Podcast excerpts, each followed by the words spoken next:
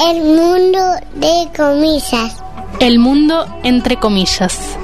Una cita con la cita textual. Entrevistas, relatos. En el fondo, siempre es más interesante escuchar a un, a un escritor si lo entrevistan en la radio. Poesía. Eh, en la medida en que las pausas, confesiones, las equivocaciones, declaraciones, su, su respiración, to, todo eso es una cosa mucho más, más viva, una, una presencia más convincente. El mundo entre comillas. Desagradablemente sentimental. Soy hombre estoy muy sensible. El mundo entre comillas. cuando escribo, trato de Todo No. entre comillas. tener cierto pudor, ¿no?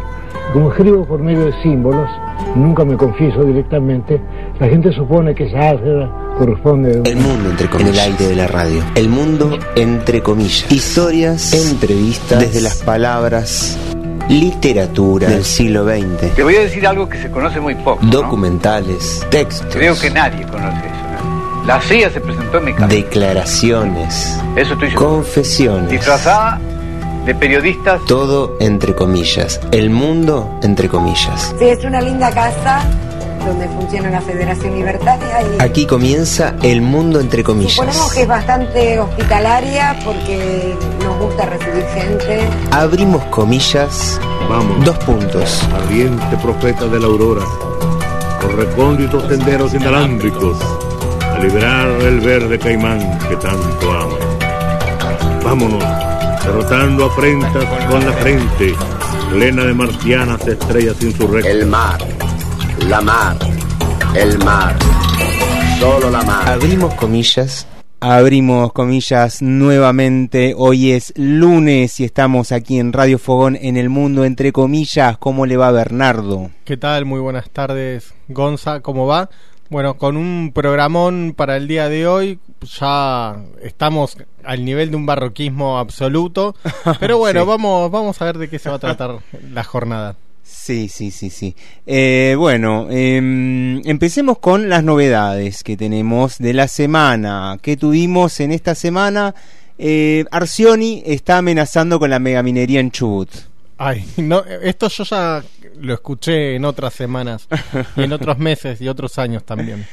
Eh, esta vez parece que el miércoles ha tensado porque quieren hacer una sesión legislativa, probablemente, donde quizás traten el proyecto 128-20, que es el proyecto de zonificación minera que impulsa Mariano Arcioni, eh, bancado igual, obviamente, desde atrás, con la espalda del gobierno nacional y demás.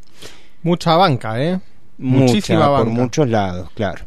Así que hay que estar en la calle. Tampoco nos vamos a achicar en esta entonces. Hay que estar en la calle miércoles a las 10 de la mañana en el puente Salamín.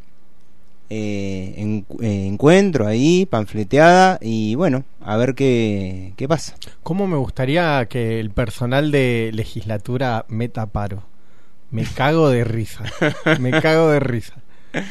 Eh, igual estaría bueno que en algún momento traten, ahí sí traten, la iniciativa popular, Sí. que prohibiría la megaminería en la provincia. Eso es tremendo, ¿no? Son dos proyectos diametralmente opuestos. Sí, y en una van ganando porque pareciera que quieren eh, aprobar el otro, obviamente. Sí, pero bueno, seguiremos en la calle como de costumbre. Así es. Y eh, una noticia bastante fea, eh, están habiendo incendios en los repollos y en Cuesta del Ternero, incendios grandes, eh, parece que más de mil hectáreas eh, se están quemando en este momento, aquí nomás detrás del Piltri, eh, en Cuesta del Ternero, mm, los pobladores, las pobladoras están este, evacuando. Así que bueno, estar atentos y ayudar en todo lo que se pueda. Estaban ahí juntando agua, creo, no sé si todavía continúan, pero en Bolsón hay gente juntando agua para los pobladores, agua potable para que puedan tener para, para seguir teniendo, eh, para consumir, para cocinar y demás, eh, y seguir combatiendo el fuego. Tremendo. Bastante fea noticia. Vamos a tratar de combatir esta fea noticia con alguna frescura, quizás, si es que tenemos frescura. ¿Tenemos frescura, Bernardo? Está ahí, sí, sí. Un nivel de frescura digno de un verano. Bien.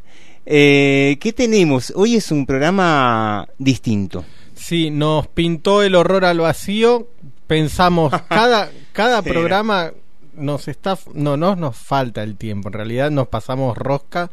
Pero como somos muy temerosos de que quede el espacio en blanco, somos temerosos del espacio en blanco, dijimos, ¿qué pasó en 1923? ¿Nos tendrá que ayudar Freud en ese sentido? Y yo estimo que sí. Eh, con esto del temor al espacio Sí. en blanco. Así que bueno, en, en esta jornada especial no vamos a, a retratar a nadie en particular, no vamos a hacer un, un- una guía biográfica, una línea biográfica, sino que vamos a retratar cuatro nacimientos de cuatro textos. Y el siglo XX también se ha construido sobre los textos. A ver de qué se trata esto. Y hoy, en este mundo entre comillas, 1923, libros que ven la luz, elegías de, Elegías de Duino, Rilke, Rainer María Rilke, Ángeles, héroes, existencialistas, torres, los grandes relatos de la modernidad, marxismo, anarquismo, La idea dominante, casi generalizada de revolución, psicoanálisis, Lo que deseamos versus lo que hacemos. Freud dijo que todas nuestras conductas estaban al servicio de reducir esta tensión. sobre el cooperativismo, Vladimir Lenin, es que la revolución es un cambio violento de las condiciones sociales a través de la cual una clase social, la clase trabajadora, se impone y domina a otra clase, la clase capitalista. Mi desilusión en Rusia, Emma Goldman. La dictadura burguesa es reemplazada por la dictadura del proletariado. El yo y el ello, Sigmund Freud. Postuló un nuevo modelo dinámico de la psique. El ello reúne nuestros impulsos primarios. La mente de un bebé es fundamentalmente ello. El trabajo, el instinto, la libertad. El yo y el ello es un texto de Freud de 1923. La cooperación, Se considera la presentación de lo que se llamaría la segunda tópica. la revolución, Lenin toma el sitio de Romanovs. la sociedad, La revolución es el espejo del día por venir. el inconsciente, Y la segunda tópica se ubica justamente a partir de 1920. el super yo, lo que nos mueve.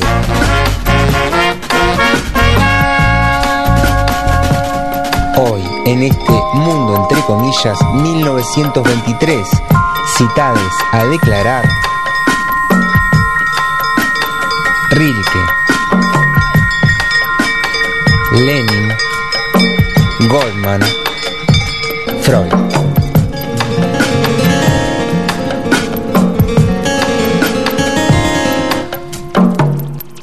Bien, caramba, ¿qué, ¿qué personajes tenemos el día de hoy en este lunes 25 de enero? En la que nos metimos, ¿eh? Sí, nos metimos en un problemón. Vamos a ver si salimos con dignidad. Eh, recordamos antes de, de empezar los números, el número de teléfono, los contactos y demás. Qué bien, qué bien Bernardo, ¿eh? Sí, Estuvo sí, muy atento. Estoy a- así como muy afilado. Está muy lúcido, Oh, sí. Sí, es el verano que está haciendo favorecer mi, mi mente. Su intelecto. WhatsApp 2944-917288, Facebook Américo Fogón, eh, Instagram eh, Radio Fogón la, comuni- la comunitaria y del mundo entre comillas, así como suena el mundo entre comillas en Facebook e Instagram nos mandan mensajes y nos pueden decir qué, qué onda. Eh, tenemos una selección musical también, eh, me animo a decir, de lo más arriesgada que hemos tenido, por lo menos en, en estos ciclos en, el que- en los que yo estoy participando. Como que nos interpeló esta selección musical. Así que bueno, vamos a ver también si salimos airosos de, de esta situación. Sí, sí, sí. Damos inicio entonces. El otro día habíamos hecho un ping-pong con Wisloca y con Sí. Brassens.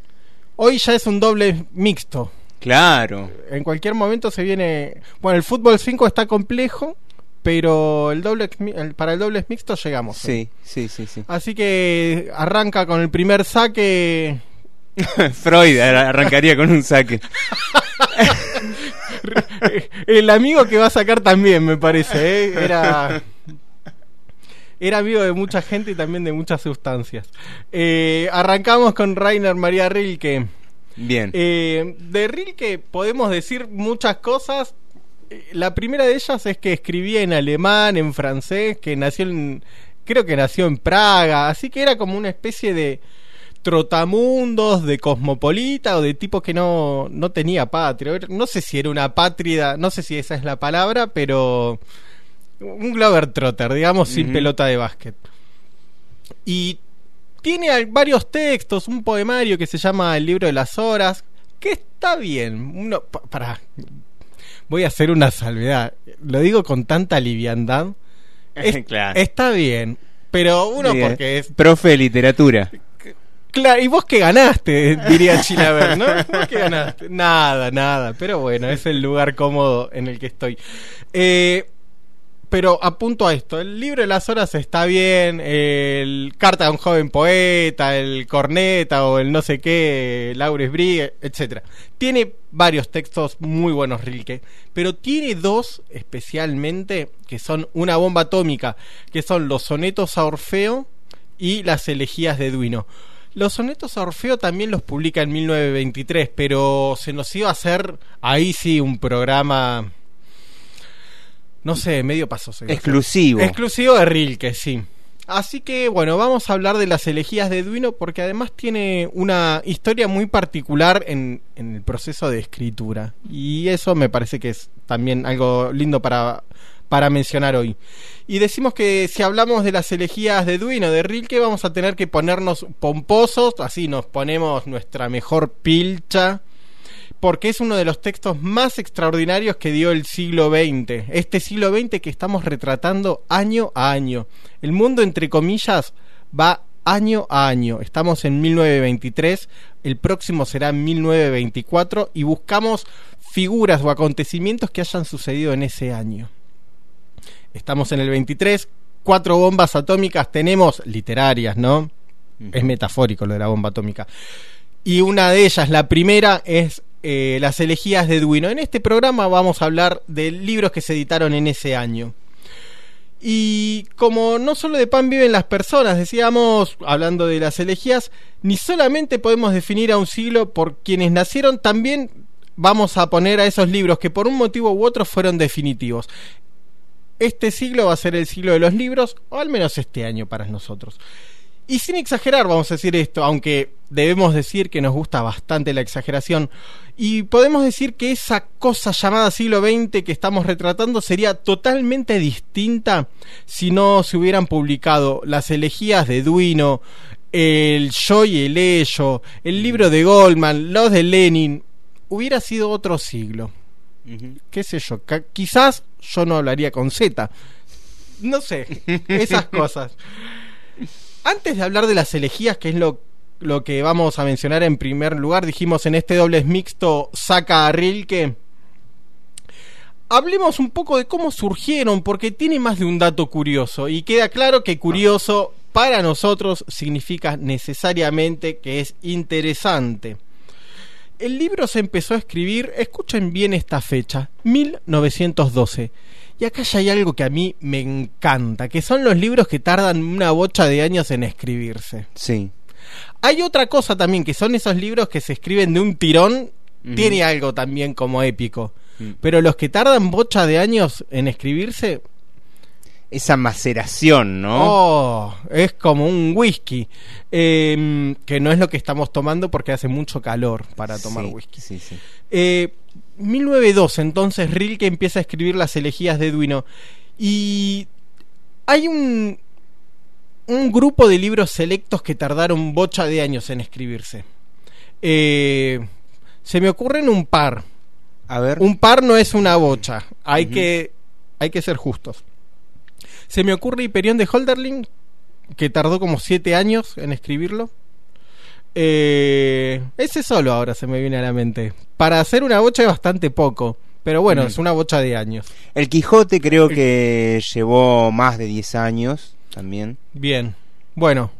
O sea que tenemos libros piolas que tardaron muchos años en escribirse. Eh, Aunque lo hubiera escrito de un tirón, por ejemplo, el Quijote, yo creo que hubiera tardado 10 años en escribirlo porque es un librote, digamos, ¿no? voluminoso, ¿no? Claro. Sí. Bueno, Las elegías de, Lui- de Duino, no de Luino, de Duino, no, es- no es un libro voluminoso, es más bien un libro medio pequeñito. Son 10 poemas. Son 10 poemas, 10 Ujú. elegías. Eh, así que bueno, tenemos 11 años de, maduración, de maceración, de dejar poemas pendientes, de retomarlos, de continuar. Así. 11 años para que el libro salga.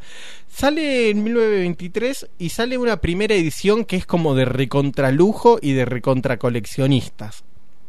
Que debe valer una palada de plata. Y después salieron libros para los el público común y corriente que no, no tiene esa, esa posibilidad De económica. bolsillo. Libro de bolsillo, tal cual. Primer dato, dijimos que las elegías tenían varios datos importantes o curiosos. El primer dato, la cantidad de años. Segundo Sí, dato. con ese, con respecto a ese tema se me ocurre, ¿no? Pensar que quizás todo lib- todo libro en realidad lleva muchos años de escritura. Eh, quizás eh, para que se escriba algo que se escribe brevemente, en ponerle que ahora me pongo a escribir algo eh, genial y lo escribo en una semana, y quizás tuvo que existir todo lo anterior, ¿no? Sí. Es muy de Borges. Mis 40 eso también. años. Claro. La maceración estuvo en otro Al lado. dope. Claro. bueno, pero entonces ese es un poco. Nos da fe todavía que podemos hacer algo digno en nuestra vida. sí. bueno, da- dato entonces. La fecha. Empezó en 1912, terminó en 1923, 11 años. Se lo publican de toque a Rilke porque era Rilke. Segundo dato que me encanta es que el libro, y esto tiene que ver con el título, Las elegías de Duino, fue escrito en Duino, al norte de Italia. Hasta ahí no hay mucho de llamativo. Te fuiste No. a Duino, escribiste un libro, Las elegías de Duino. Se podría haber ido, qué sé yo, a Mar del Plata. Mar- las elegías de Mar del Plata y así. Hasta ahí no hay nada tan llamativo, pero, pero, pero, Rilke siempre tiene un, un ancho de espada.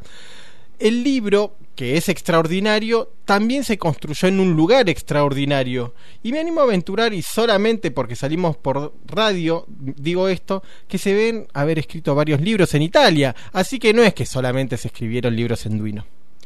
Qué hipótesis, ¿eh? Sí, hoy, Jugada. No, sí, hoy estoy iluminado. La cuestión importante acá es que se escribieron en el castillo de Duino.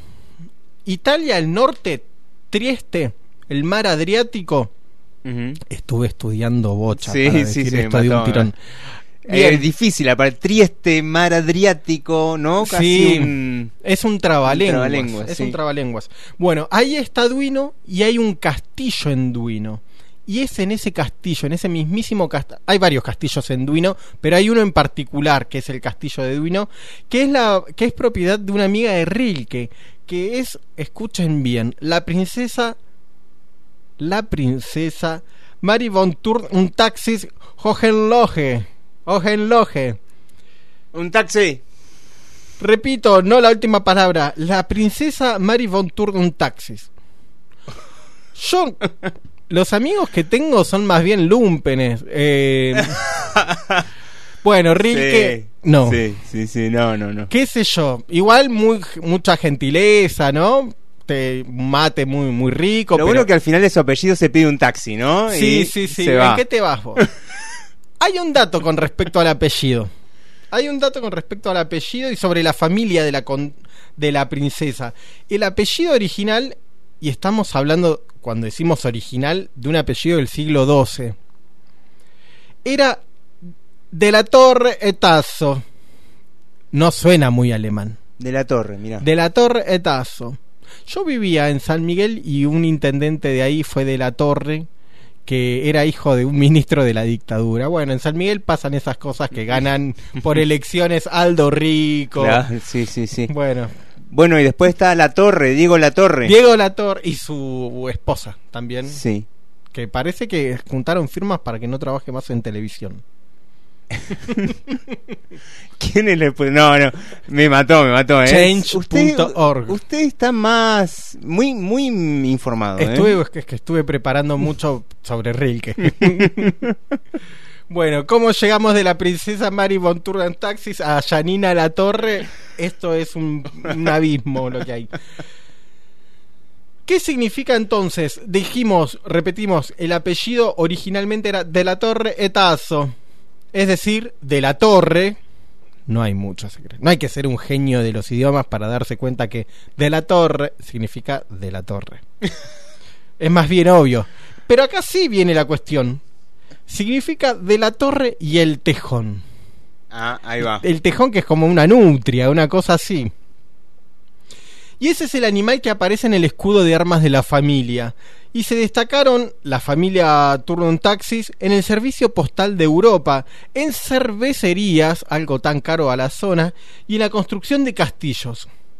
Esta es la familia Torre y Tejón, entonces. Ese año. Le voy a decir que me llame caen mal, ¿eh? Sí, yo debo decir que dije, este dato me, me gusta. Sí, sí, sí, pero mm, no sé, no sé si iría a la cervecería de la torre. De la torre. Y si le digo Tour un taxis. puede ser, ahí, ahí ahí te sirve la cerveza más fría. Eh, sí. Eh, ese año, estamos hablando de 1912, Rilke estaba pasando por una depresión bastante grande y su amiga, que, y esto se va a conectar con otro momento del programa, discípula de Segismundo Freud, eh, le dice que haga terapia. Che, Rainer, hace terapia, le dice. Y él lo considera. No sé, Ayúdame, ni- Freud. Ayúdame, Freud, le dice Rilke a su amiga. Bueno, pero yo no soy Freud, yo soy tu amiga. Bueno, ayúdame igual. Ri- Rilke lo considera. No sé si en efecto esa consideración derivó en una terapia o no. Pero bueno, lo, lo tuvo en cuenta. Y cuenta la Ella es la mujer perfecta que me construyó mamá. Y está jodiendo mi psicología. Ayúdame, Freud. Ahí está la princesa Turun Taxis eh, que le estaba trayendo problemas a Rilke. Y bueno, él pide ayuda. Lo bueno es que pidió ayuda. Lo bueno es que pidió ayuda. Cuenta las historias que son un poco incomprobables que mientras paseaba con su amiga, no sabemos si la princesa o la discípula, dice su amiga, nuestra biografía, se le vienen a la cabeza estas palabras. Voy a tratar de destrabarme la lengua porque lo voy a decir en un alemán. Yo estimo que nadie va a entender lo que digo, así que me quedo tranquilo. ¿Qué se le vino a la mente a Rilke mientras paseaba con su amiga? Wer, wenn ich horde mich denn aus der Engelordnungen. Ah, le sale muy bien. ¿Qué significa esto? Es lo que todos nos preguntamos. Por favor, estoy desesperado por saber eso. ¿Quién, si yo gritase, me oiría desde los coros celestiales? Yo mientras voy caminando pienso, che, ¿qué cocino al mediodía? Sí. Uy, hay que comprar la garrafa. Uh, viene, uh, esta subida me cuesta. Hay mucho viento. Bueno, no.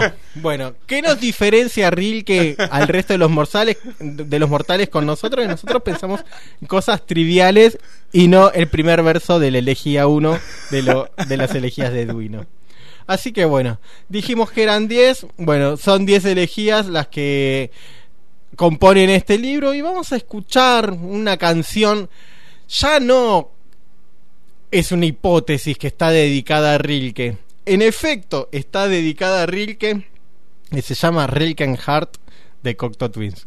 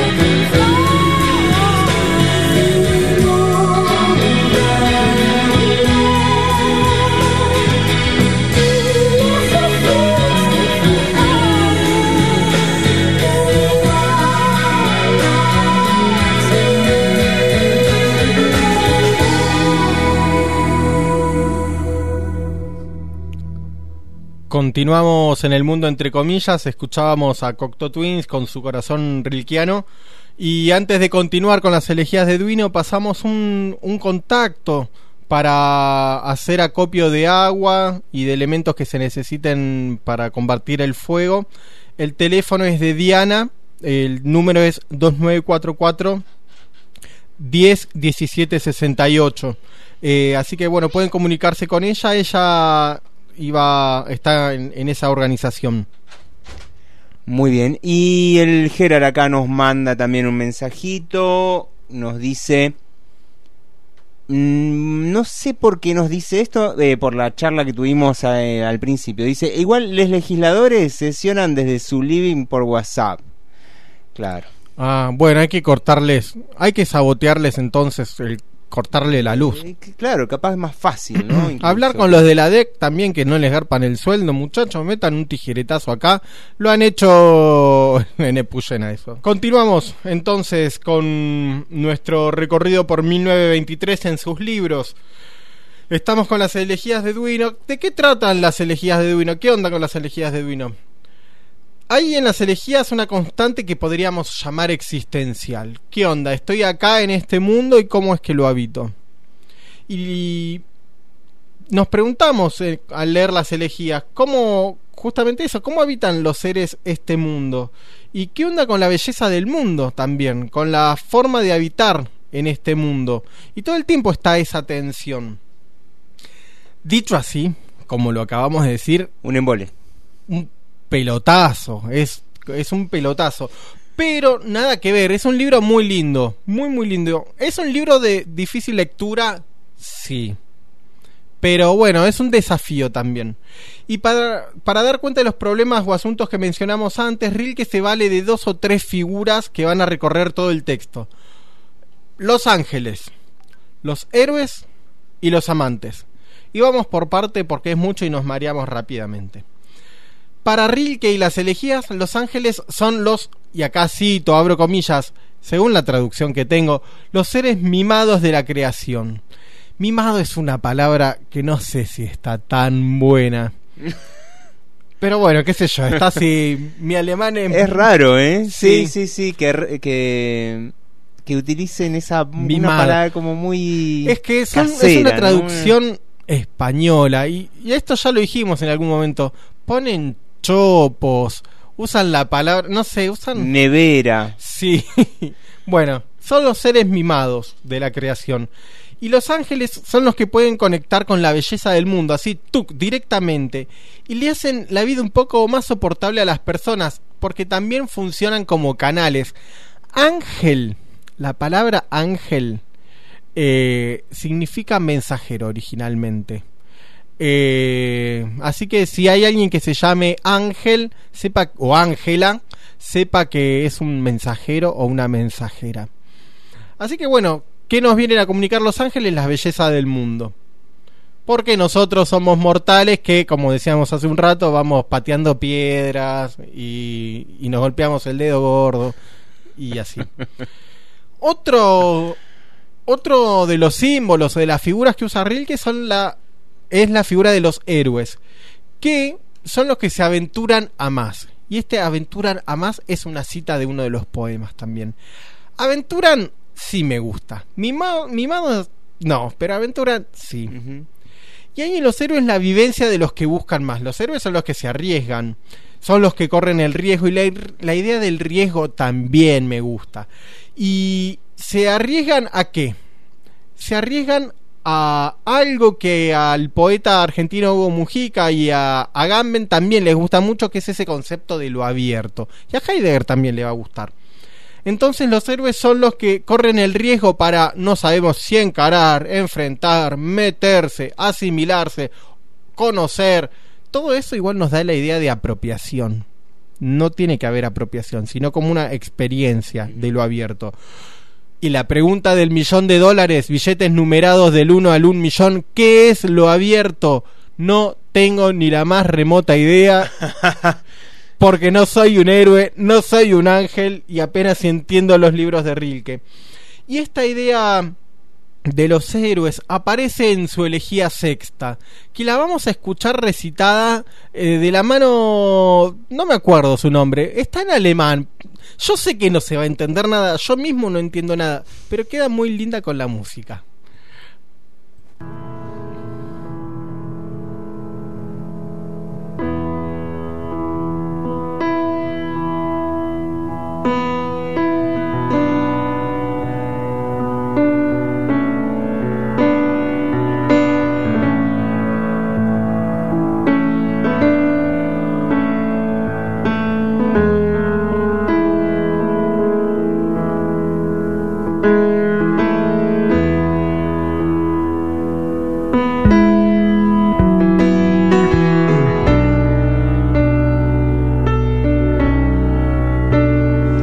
Sechste Elegie.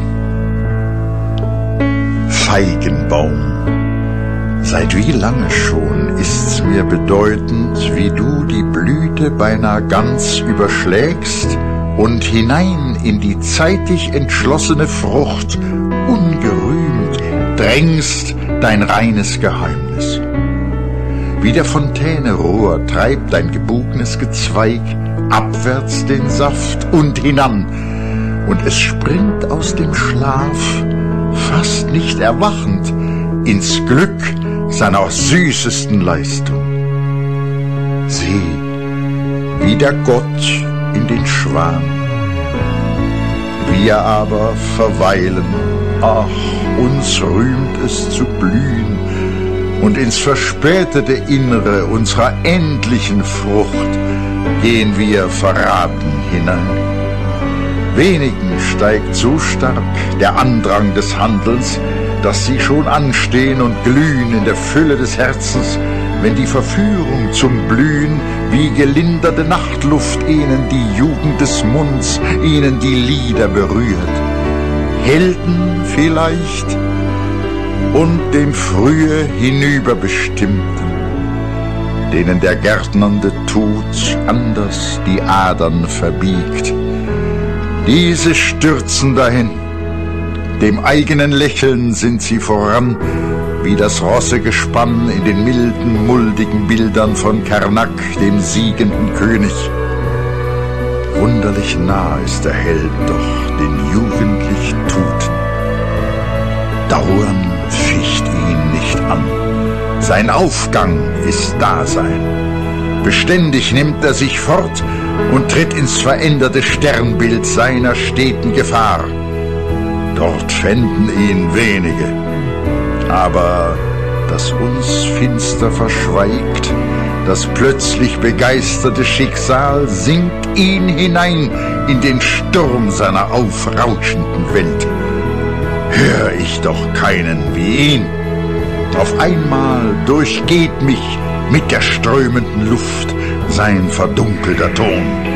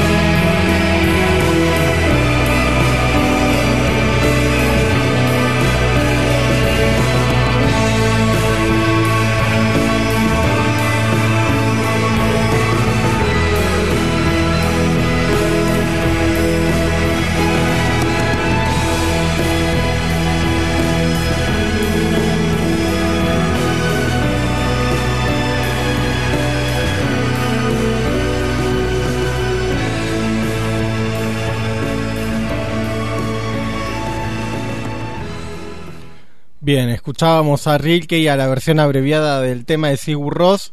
Y vamos al último de los, de los tópicos, de los símbolos de Rilke en las elegías de Duino. Eh, nos manda un mensajito, Ceci, que está escuchando con Tomás, ¿eh? Ah, bueno. Así que gracias, gracias por prestar esa oreja, ¿eh? Les mandamos un beso muy, muy grande entonces. Muy, muy grande. De- nos mandaba también un mensaje Angie, dice que está allí escuchando en North Island. Para los que no están muy aventurados ahí en la isla norte con César. Y bueno, les mandamos un beso grande Un también. a abrazo, ellos. un abrazo. Bien, continuamos entonces. Eh, estábamos con el último de los símbolos, de los... Sí, digamos símbolos por comodidad, que usa Rilke en estas elegías. Muy abuelo de pájaro, porque tenemos tres más y se nos está yendo el programa. ¿Quién, ¿Cuál es el último símbolo que usa Rilke? Son los amantes. Esos que son capaces de trascenderse, de borrar el límite de la unidad, como pasa con los fervores dionisíacos. Y llegan por distinto camino al mismo lugar que los ángeles y los animales.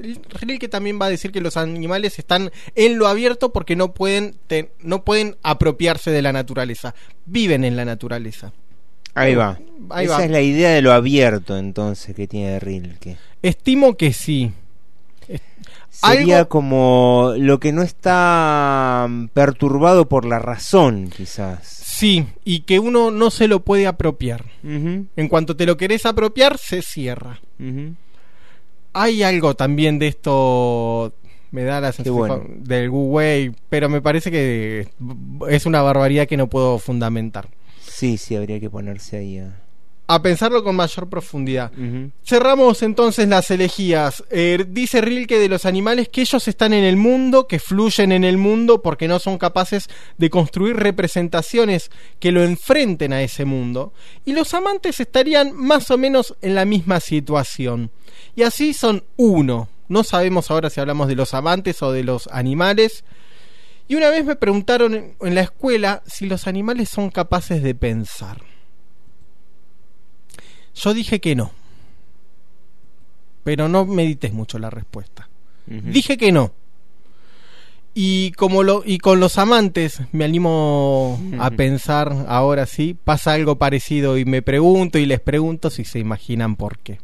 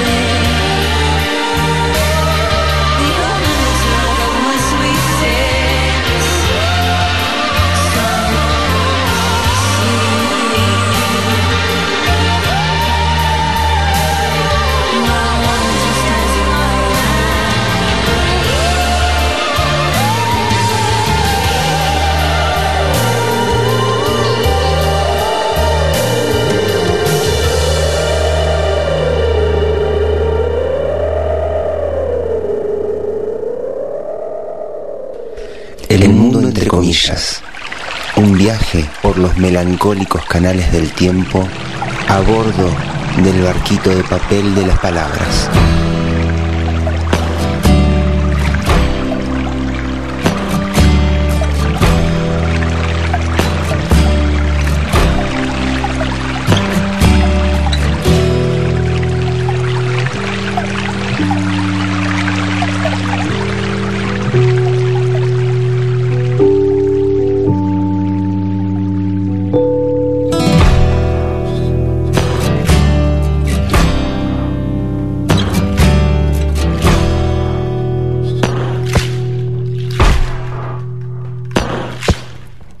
Seguimos aquí en la 97.3 en la radio comunitaria del Hoyo. Estás escuchando El Mundo entre comillas, donde estamos recorriendo el siglo XX a través de cada una de sus eh, personalidades. Vamos a encarar ahora a otro personaje. Otro saque, entonces. Otro saque, otro saque. la tenemos a una amiga que se llama Emma Goldman. Y no podemos dejar pasar este año sin hablar de uno de los libros de Emma Goldman, que era una señora muy anarquista, se podría decir, eh, con todo lo que esto significa. Anticapitalista, antirrepresiva, antipatriarcal y anti lo que se le ocurra. Eh, Emma Goldman nació el 27 de junio de 1869 en una familia judía ortodoxa lituana y parece que a los 16 años emigró, se tuvo que ir de allí, de Lituania, con una hermanastra y se fue a los Estados Unidos huyendo de su padre que la quería casar con algún lituano. Parece que llevaba una valijita, una máquina de coser y 5 dólares. Ese era todo su eh, bagaje. Ligera de equipaje iba. 5 dólares. ¿Qué sería? ¿500 mangos? ¿600? Más o menos. Bueno, así se recorrió el mundo la tipa y llegó a Nueva York, instalada en un barrio popular de Nueva York, se unió al movimiento libertario en el año 1887, luego de que el Estado yanqui condenara a pena de muerte, ahorcando a cuatro anarquistas, los, los famosos mártires de Chicago, luego de una revuelta en la que los obreros y obreras exigían la reducción de la jornada laboral.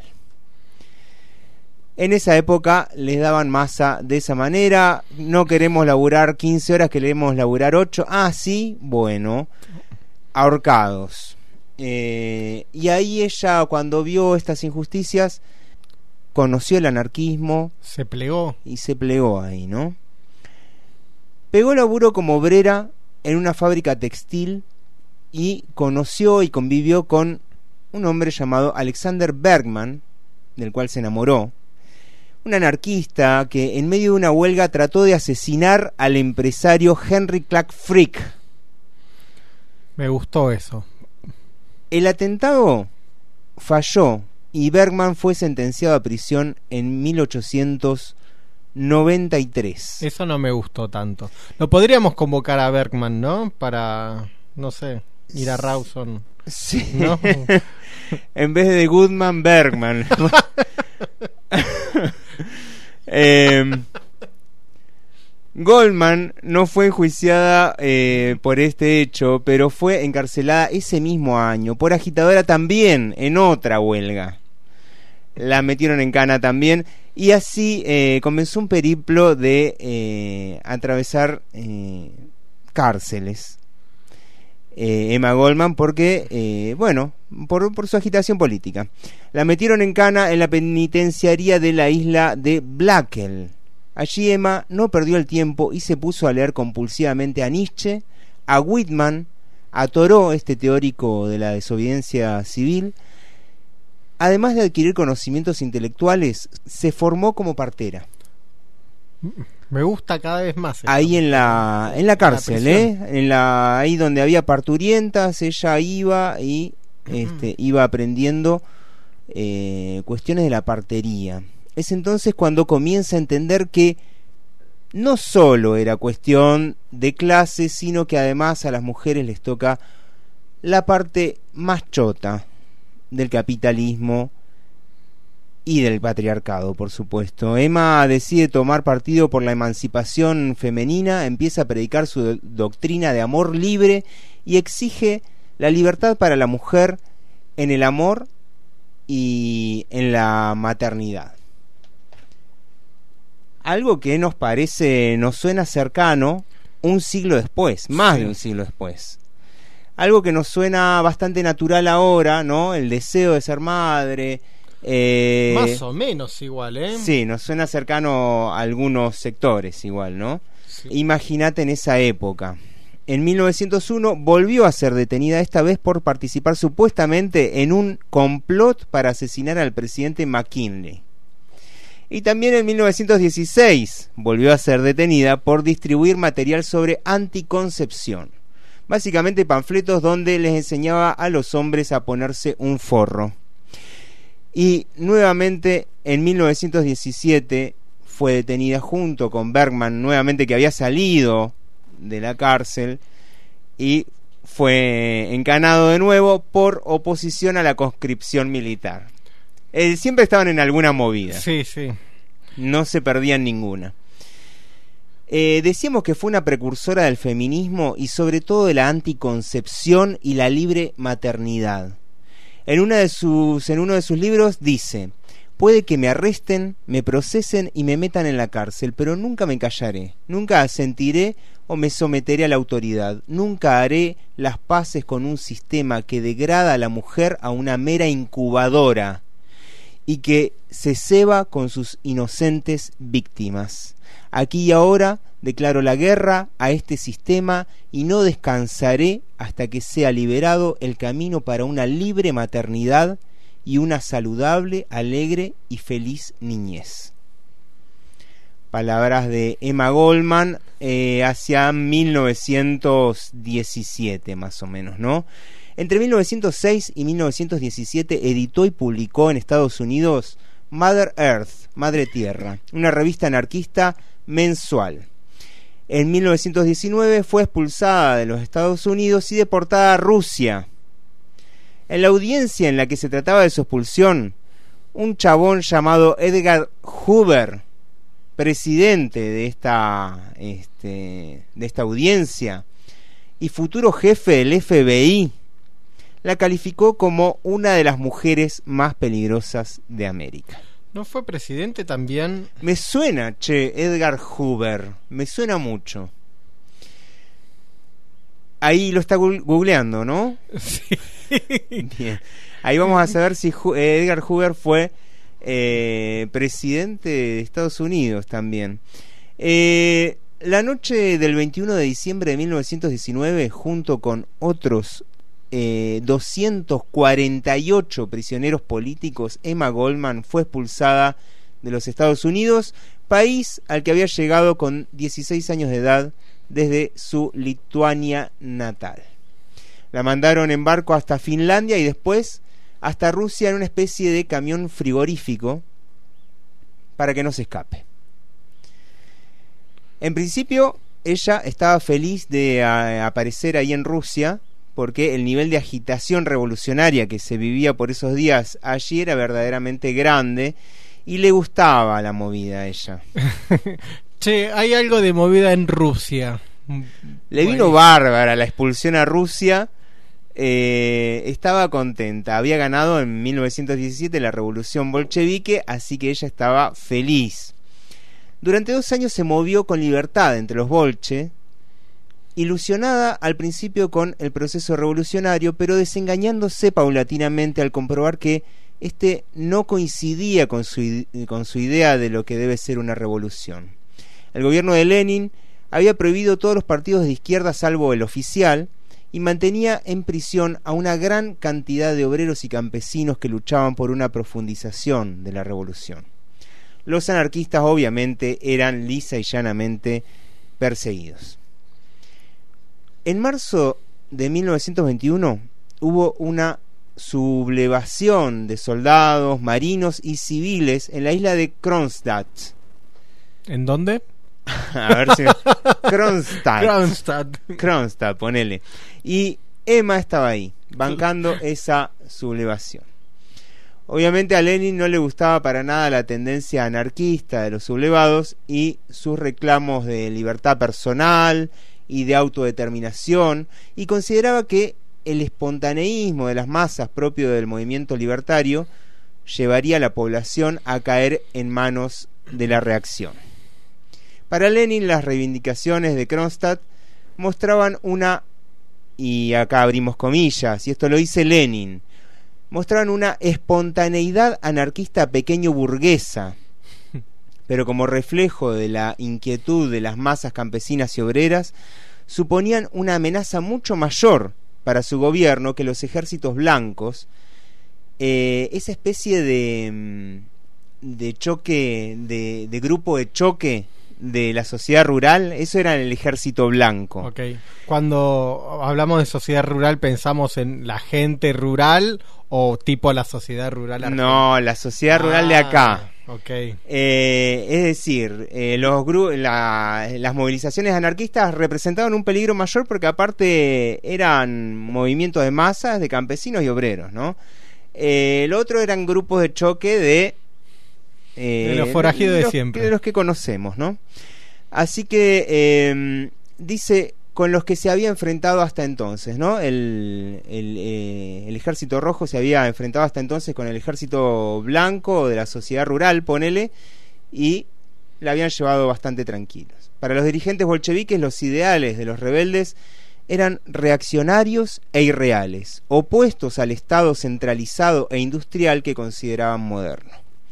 El ideal anarquista, por muy popular que fuese, iba a conducir, según Lenin, a la disgregación del país en miles de comunas separadas, el fin, de poder eh, el fin del poder centralizado y con el tiempo a la implantación de un nuevo régimen centralista de derecha que acabase con el ideal anarquista y al tiempo también con la revolución. Así que, por eso mismo, tenía que ser aplastado el movimiento libertario, el movimiento anarquista, así que después de toda esa perorata de Lenin, el ejército rojo de Trotsky no dudó ni un segundo en aplastar la rebelión, fusilar a sus cabecillas y mandar a campos de concentración a la gente que había participado.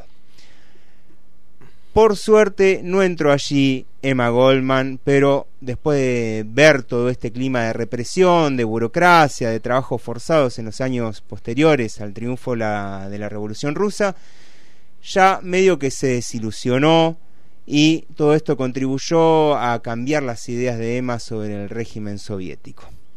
En ese momento escribió este libro que nos convoca hoy, eh, justo antes de exiliarse nueva y definitivamente a Canadá, donde murió en el año 1940. Antes había pasado por la, por la Revolución Española, por la Guerra Civil Española, eh, acompañando también a, a los anarcos y acompañando a la República en general, tratando de unirse también con los sectores comunistas y socialistas. Vamos a escuchar a Caro Seguel que nos lee algún fragmentito de este libro de Emma Goldman, Mi desilusión con Rusia. La idea dominante, casi generalizada de revolución, en particular la idea socialista, es que la revolución es un cambio violento de las condiciones sociales a través de la cual una clase social, la clase trabajadora, se impone y domina a otra clase, la clase capitalista. Es la concepción de un cambio puramente físico y como tal involucra solo el cambio en la escena política y el reordenamiento institucional. La dictadura burguesa es reemplazada por la dictadura del proletariado o de su vanguardia, el Partido Comunista. Lenin toma el sitio de Romanovs.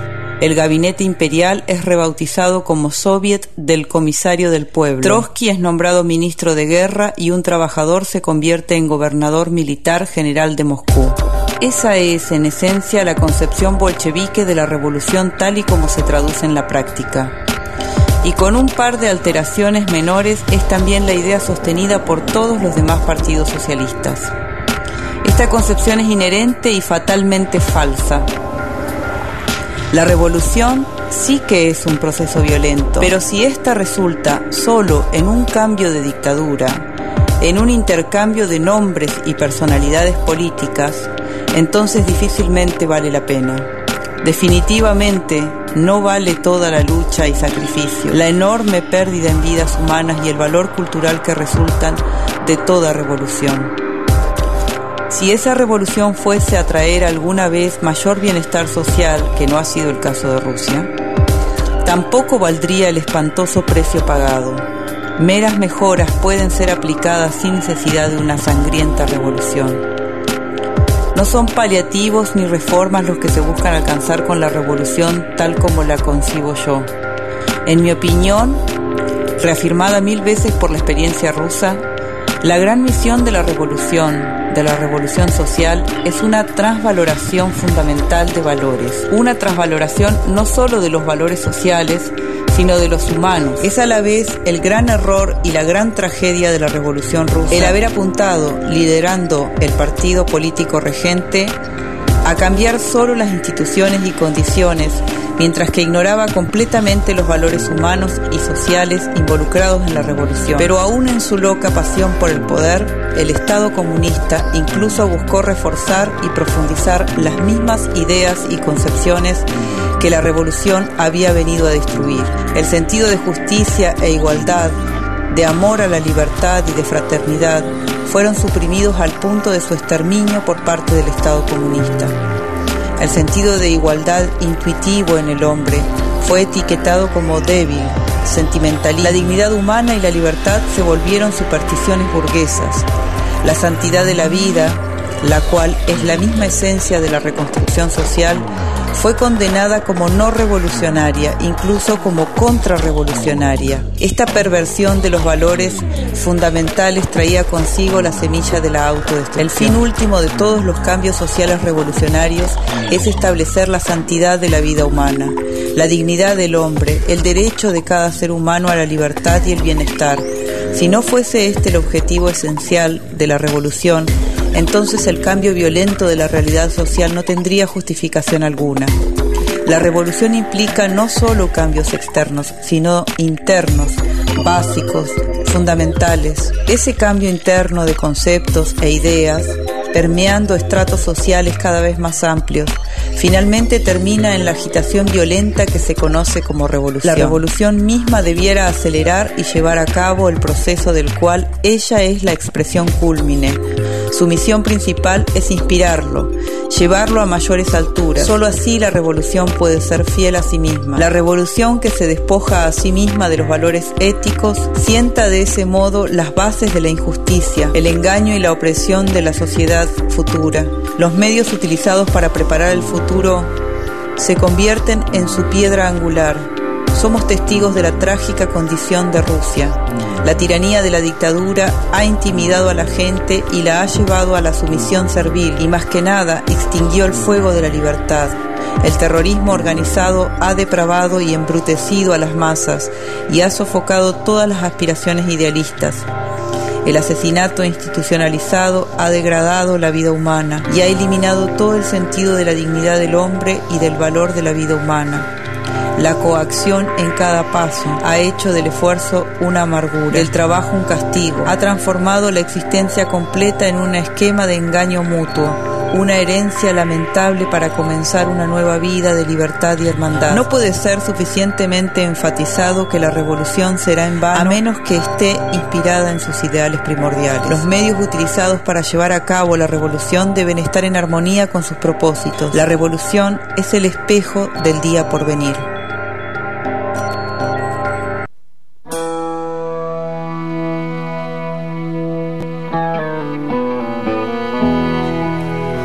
Como esas nubes que ahora ves,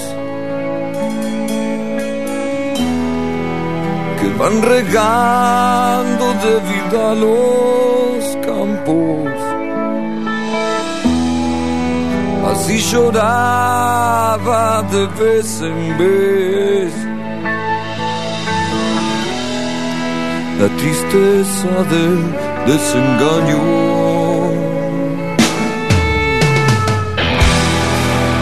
haberse visto en la soledad. Esa que aman los sabios. O se ha nublado para llorar. Todo el cielo que te confiado. Ciego que apunto al ruido de mi cabeza.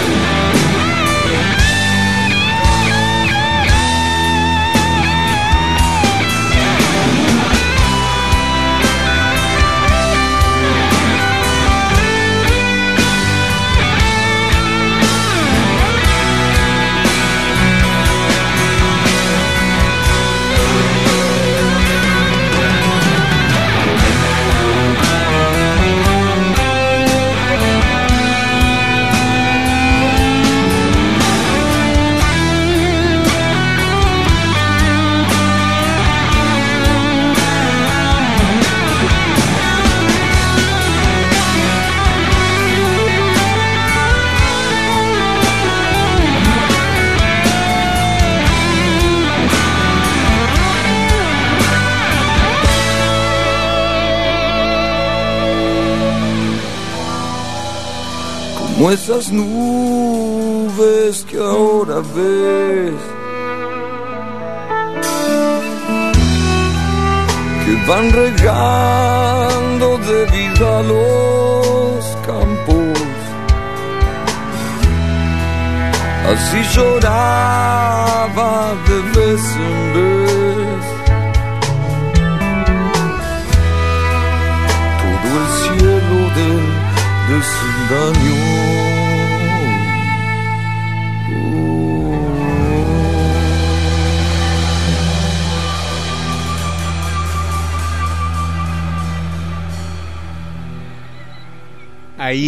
sonaba la renga haciendo el cielo del desengaño, un tema obviamente, obviamente eh, eh, compuesto pensando en Emma Goldman, que estaba desengañada con la Unión Soviética ya en los primeros años, ¿no? En uno de los primeros desengaños de eh, con respecto a la Unión Soviética. Después se fue desengañando mucha otra gente, pero eh, ahora justamente vamos a hablar de en uno de los hacedores de eso, del ¿no? desengaño o de la Unión Soviética. Debemos decir que este tema de la renga fue compuesto en Rusia, así que bueno, teníamos ahí el, el dato. Sí. Vamos a hablar entonces en este dobles mixto. Tiró, le tiró un pelotazo muy difícil Emma Goldman, eh, un pelotazo muy esquinado, muy difícil a, a Lenin.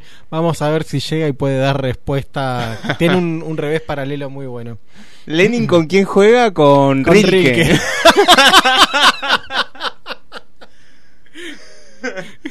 es un no, Una es- pareja. una par- no, un- pero hay más más se complementan en el juego. Claro. Bueno, a ver, está preparando eh, el revés paralelo Lenin. En 1923 sabemos que Lenin muere en el 24. Claro. Muere ahí, o sea, publicó sobre el cooperativismo el texto del que vamos a hablar y no es que muere de toque, pero bueno, no Digamos, no pone punto. no es- punto. ¡Ah! no fue tan inmediato, pero tampoco es que aguantó tantos años como para poder defender este artículo. ¿Qué es eso? Es un artículo sobre el cooperativismo, no es uno de esos grandes textos teóricos o de economía política o lo que fuere. De hecho, es como un texto menor en la obra completa de Lenin. Hay Ahí un va. poema de Borges que es muy bueno. Yo no sé todavía cómo podemos juntar Borges y Lenin. hay un hay varios puntos.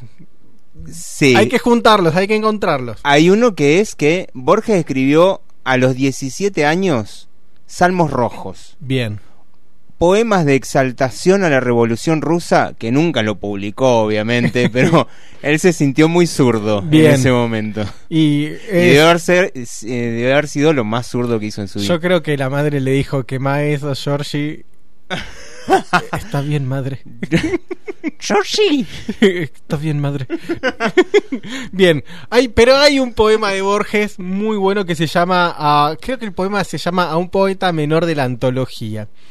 Bueno, no vamos a hablar de un poeta menor, sino de un texto menor de, de Lenin. Ese es el punto en común. Es flojito el punto común. No está logrando su revés paralelo a Lenin eh, por ahora. Bien, hicimos revés paralelo. Epa, usted No. tiene teoría tenística Lo, di- importante. lo digo. Practico tenis.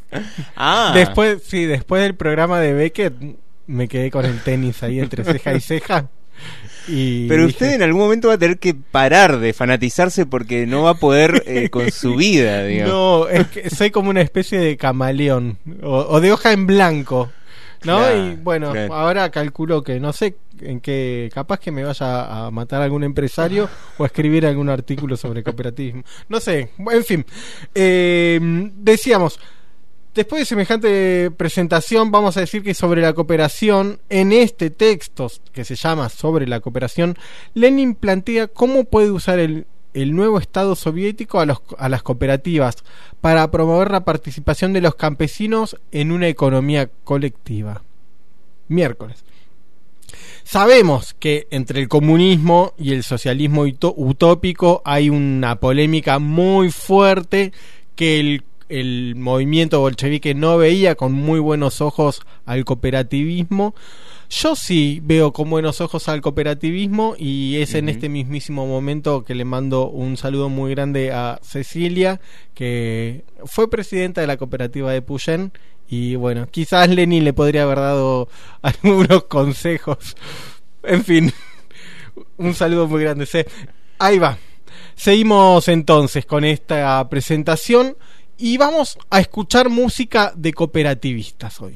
En este, en este segmento. Ajá. Porque nos volvimos cooperativistas y en estos conjuntos, en estas bandas, eh, la guita que entra se reparte por partes iguales. No importa que uno sea el que lleva el nombre principal. El laburo es un laburo paralelo y horizontal. Horizontal sobre todo. Y eso es lo que vamos a escuchar en la siguiente canción. Eh, ¿Vamos a escuchar a Pugliese o vamos a escuchar A Pugliese, que es A el maestro del cooperativismo argentino. APA?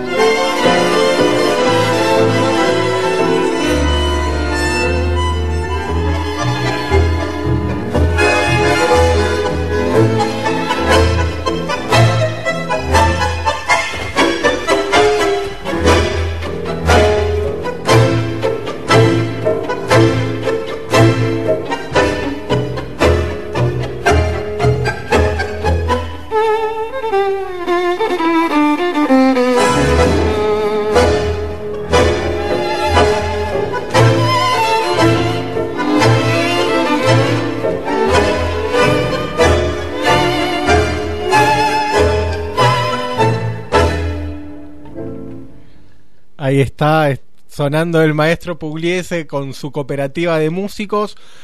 Repartía la guita entre todos. Era por partes iguales, obviamente. No importa que él llevara el nombre principal, que sea el arreglador, el orquestador. Un grosso. Un grosso. Así que bueno, no, esta eh, fue nuestra primera incursión en el cooperativismo y vamos a seguir hablando del texto de Lenin. Cuando uno lee el artículo, y esta generalización la hice de algo que en realidad me pasó a mí cuando lo leí. No hablé de esto con nadie más. Cuando uno, Uno. uno ya es Bien, así una generalización empírica con un solo caso, hicimos. Eh, ve ciertos aspectos positivistas y eurocéntricos que nos ponen un poco nerviosos. Decimos positivistas no como aquella vez que en algún programa alguien dijo fulanito de tal es positivista diciendo que era positivo, Que era ten- optimista. Optimista, no, no, no. Positivista. Y acá decimos ese término con este sentido. Y aparece en el esto de la fe en el, pro- en el, El progreso, progreso. en la técnica, en El- la ciencia. Sí, en la lectura, ¿no? Esta idea de que el campesinado ruso, y la generalización que viene sí la respaldo, ¿eh? y en rigor todo el campesinado, según esta lógica, va a mejorar cuando pueda leer y dejen de ser unos brutos cosechadores de papas. Para Lenin entonces ah, había un sector que era un campesinado bruto y que tenía que progresar, pero no podía. ¿Para qué tenían que progresar? Para después con poder convertirse en unos cultos cosechadores de papas. Y visto con un ojo positivo, que es el ojo derecho, esta frase es medio inocente. Ahora, si lo miramos con un ojo negativo, que es el ojo izquierdo, con este, se esconde un prejuicio marcado por lo clasista. Y sí, Lenin, te lo decimos a vos. Y lo racial, que ni te digo todo lo que está acá atrás. Y, era- y el eurocentrismo a Lenin le sale por la piel que larga un olor a vodka que ni se aguanta. y esto también es herencia de ese amigo que es Carlitos Marx cuando habla de la necesidad de generar mercaderes a la europea y no a la asiática. Pareciera ser que Europa es el motor de la historia en realidad. Este texto el, sobre el cooperativismo, el, sobre el cooperativismo fue publicado en ¿dónde? ¿Dónde va a ser si no es en Pravda? Esa revista que era el, el, el diario voy a decir una animalada. Era el diario Clarín del Partido Bolchevique. en, mil, en mayo del 23. Y este es el La izquierda diario, La sí. izquier- y esto es- este proceso que narra Lenin es parte de la NEP. ¿Qué es la NEP? La nueva economía política o la nueva política económica, que fueron unas medidas que no se privaron de ninguna polémica y sobre la cooperación, el texto de este artículo es parte de esa polémica. ¿Qué, ¿Cuál fue la propuesta de la NEP? La NEP permitió, entre otras cosas, el establecimiento de algunas empresas privadas.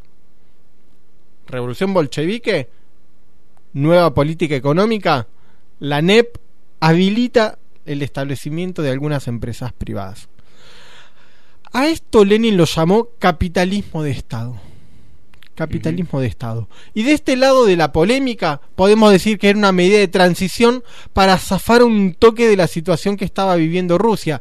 Estaba recontra empobrecida, con un par de guerras encima, con índices de producción por debajo por debajo al régimen zarista y otras cosas En que el horno. estaban en el horno con frita. ¿Cómo zafamos de esta con el capitalismo de Estado? ¿Qué hacemos? Habilitemos algunas empresas privadas.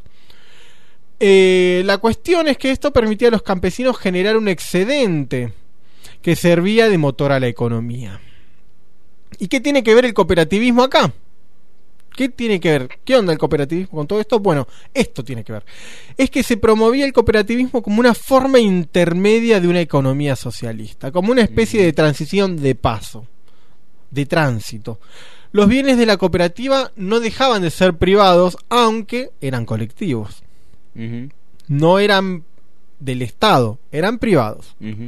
Y si nos, si nos cabe esta cuestión, si estamos de acuerdo con esto, estamos del lado de lo que se llamó bolchevismo de derecha. Un representante de, de los que bancaron el capitalismo de Estado fue Bujarin, no Buffarini, ese es otro que es un lateral de Boca Juniors que está, eh, calculo que tendrá otro club. Ahora bien, si este capitalismo de Estado, no se ría el capitalismo de Estado, No, no, por favor. si este capitalismo de Estado parece un retroceso, si no estás dispuesto a negociar y pensás que toda la economía debe estar planificada, centralizada en el Estado, si esto te parece Mm. una traición o una afrenta, y se me viene enfrentando afrentas con la frente. Libre de... Si esto te parece... Nena un- de marcianas, estrellas insurrectas. La mar. Sol. Si te parece esto una afrenta, volvamos. Estás del lado del bolchevismo de izquierda. O sea, sería la izquierda de la izquierda. Un representante de esto es un amigo que nunca fue citado a declarar directamente, pero que fue mencionado bocha de veces, que es un amigo de la casa también, y estamos hablando de León Trotsky. Hay unas ideas en el texto de Lenin que nos hacen un poco de ruido. Algunas palabras que nos hacen un poco de ruido. Ya dijimos dos, pero vamos a agregar una tercera, y es el uso de la palabra civilizado. Mm. Ya nosotros... Ay, me pica un poco cuando dicen eso. Y bueno, sí, es, es positivista. Es Sí. una palabra, es la palabra positivista por excelencia. Voy a hacer una cita. A ver si le encuentran el chiste. a la- No es un chiste, a ver si le encuentran la alusión. Como chiste sería un fracaso.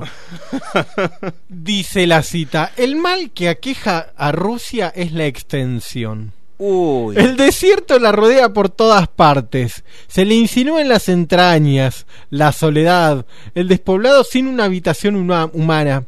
Son por lo general los límites incuestionables entre unas y otras provincias. Es el Sarmiento en Facundo. es el Sarmiento en Facundo, exactamente. Le cambié la palabra Argentina por Rusia. Esto está muy polémico, ¿eh? Mm. Esto está muy polémico. Allí termino, dice, allí la inmensidad por todas partes. Inmensa la llanura, inmensos los bosques, inmensos los ríos, el horizonte siempre incierto. Fa. Tomá, Sí, sí. hay un punto donde se juntan. Es el, ese punto Che, es- pero le choreó literalmente, me parece. ¿eh? Eh, Sí. Yo creo que hay un plagio. Hay ahí. un plagio. Decí que ya es de dominio público la obra de Sarmiento, así que no, no hay derechos de autor. Evidentemente esta cita está trucada. Pero si decimos civilizado, Ah. está trucada la cita. Le cambiamos Rusia por Argentina. Está manipulada. Me cagó, Bernardo. Sí. Como, está manipulado como casi todo lo que hacemos en este programa. Pero si decimos civilizados, no podemos dejar de pensar en qué significado le damos nosotros aquí en el mundo, entre comillas, a este término.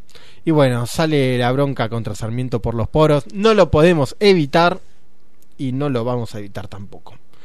Y como el problema que ve Lenin es que la revolución cultural no se produjo todavía, había como una especie de paso a paso para instaurar el, el comunismo, ¿no? ¿Qué sé yo? La revolución cultural, etcétera.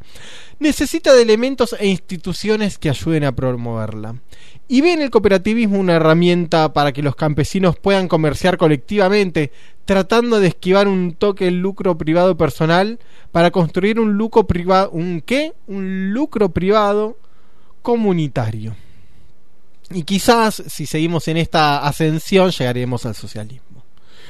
Y ya va a llegar el tiempo en que el Estado regule absolutamente todo, y después caerá el Estado y la, y la humanidad vivirá un tiempo de plenitud. Y debemos decir... Debemos decir... Sí, dígame. No, no, no, qué, qué, qué lindo, qué lindo. Sí. usted. Nos gustan las utopías. Y me juré a mí mismo no citar nunca a Galeano. Hay algo que nos gusta de todo esto que es... Nos gusta cuando nos sale esto de creer que la humanidad puede mejorar. Este es un momento. Nos agarró el positivismo o lo positivo. O el optimismo. el optimismo El mejor, más que optimismo, el positivismo. Creer que el mundo se va a transformar incluso a pesar de los mandatos sociales que quieren conservar este estado de cuestión. Si la NEP fue o no fue un paso en falso es algo que no podemos ver porque no nos da la vista, no nos da, no nos da la nafta para saber si la NEP fue un paso en falso. Sí sabemos, sí, bueno, no sé qué sabemos. Sí nos gusta pensar en que un trabajo colab- colaborativo puede ser una vía de acceso a la igualdad, eso sí nos gusta. Y cerramos con un tema de una coopera- de otra cooperativa de músicos. Que nos gusta también. Eh, nos gusta y esto para mí fue una revelación y que habla de no conformarse con, esa vida pequeña y aburrida. Tuve un problema de difícil solución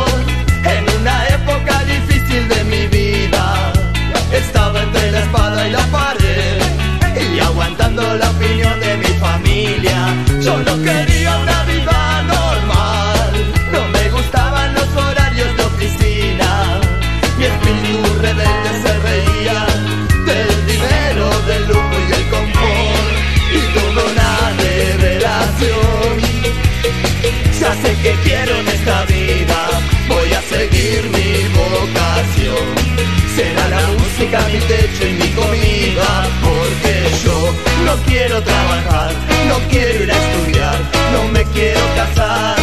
Quiero tocar la guitarra todo el día y que la gente se enamore de mi voz, porque yo no quiero trabajar, no quiero ir a estudiar, no me quiero casar. Y en la cabeza tenía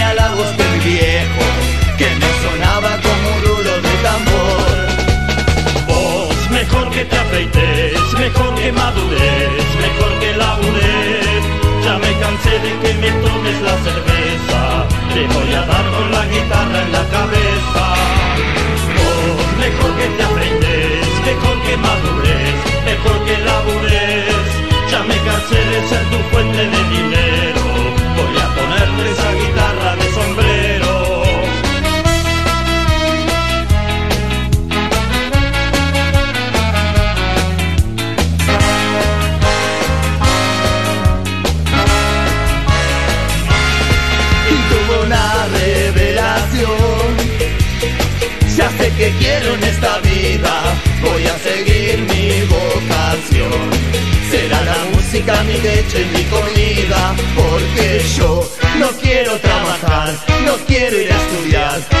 quiero casar.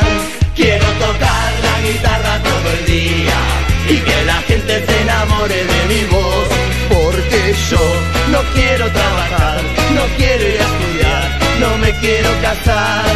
Y en la cabeza tenía la voz de mi viejo, que me sonaba como un rulo de tambor. Vos, mejor que te afeites, mejor que madures, mejor que labures. Ya me cansé de que me tomes la cerveza, te voy a dar con la guitarra en la cabeza. Mejor que te afeites, mejor que madures, mejor que labures.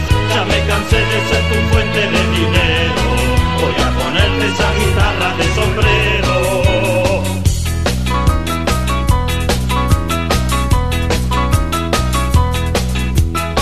Seguimos, seguimos en la 97.3 en la radio comunitaria del Hoyo. Estás escuchando El Mundo entre comillas, este programejo que recorre el siglo XX. Nos podés llamar, te podés comunicar, podés mandar mensajes WhatsApp al 294-491-7288.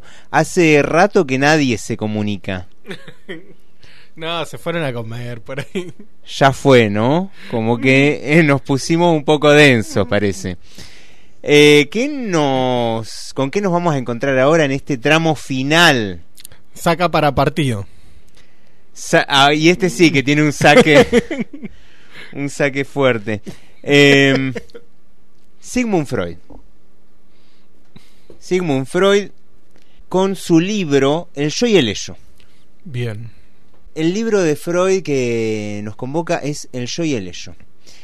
Pero antes vamos a hablar un poco acerca de la vida de Segismundo, que es bastante interesante, como la vida de todo el mundo en realidad, Sí, ¿no? sí. Porque meterse en la vida de la gente, eso es lo que nos gusta a nosotros en realidad. Nació en 1856 en Freiburg, en Moravia, Mm, eh, que es ahora la República Checa. bien. En el seno también, igual que Goldman, de una familia judía. Así que hacen buena pareja para el tenis. Bien, una pareja hebraica sería. Fue el mayor de seis hermanos, cinco mujeres y un varón. Asumo que el varón era él. Claro. Qué, qué, No, no, estoy lúcido. ¿eh? qué bárbaro, ¿eh? Impresionante.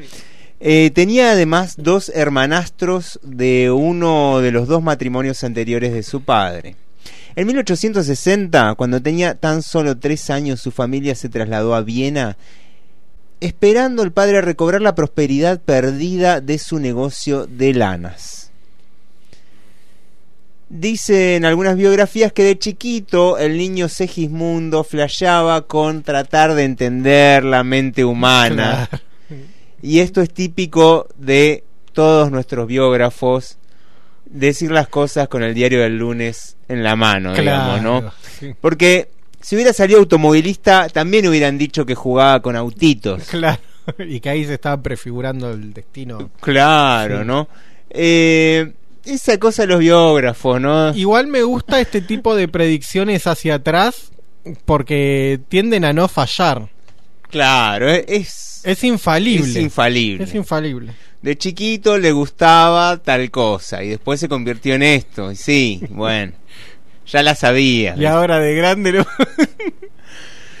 Parece que esa prosperidad que buscaba el padre con su negocio de lanas nunca llegó, pero así todo, en 1873, Segismundo pudo ingresar en la Universidad de Viena como estudiante de medicina, donde seguramente conoció la cocaína. Apa.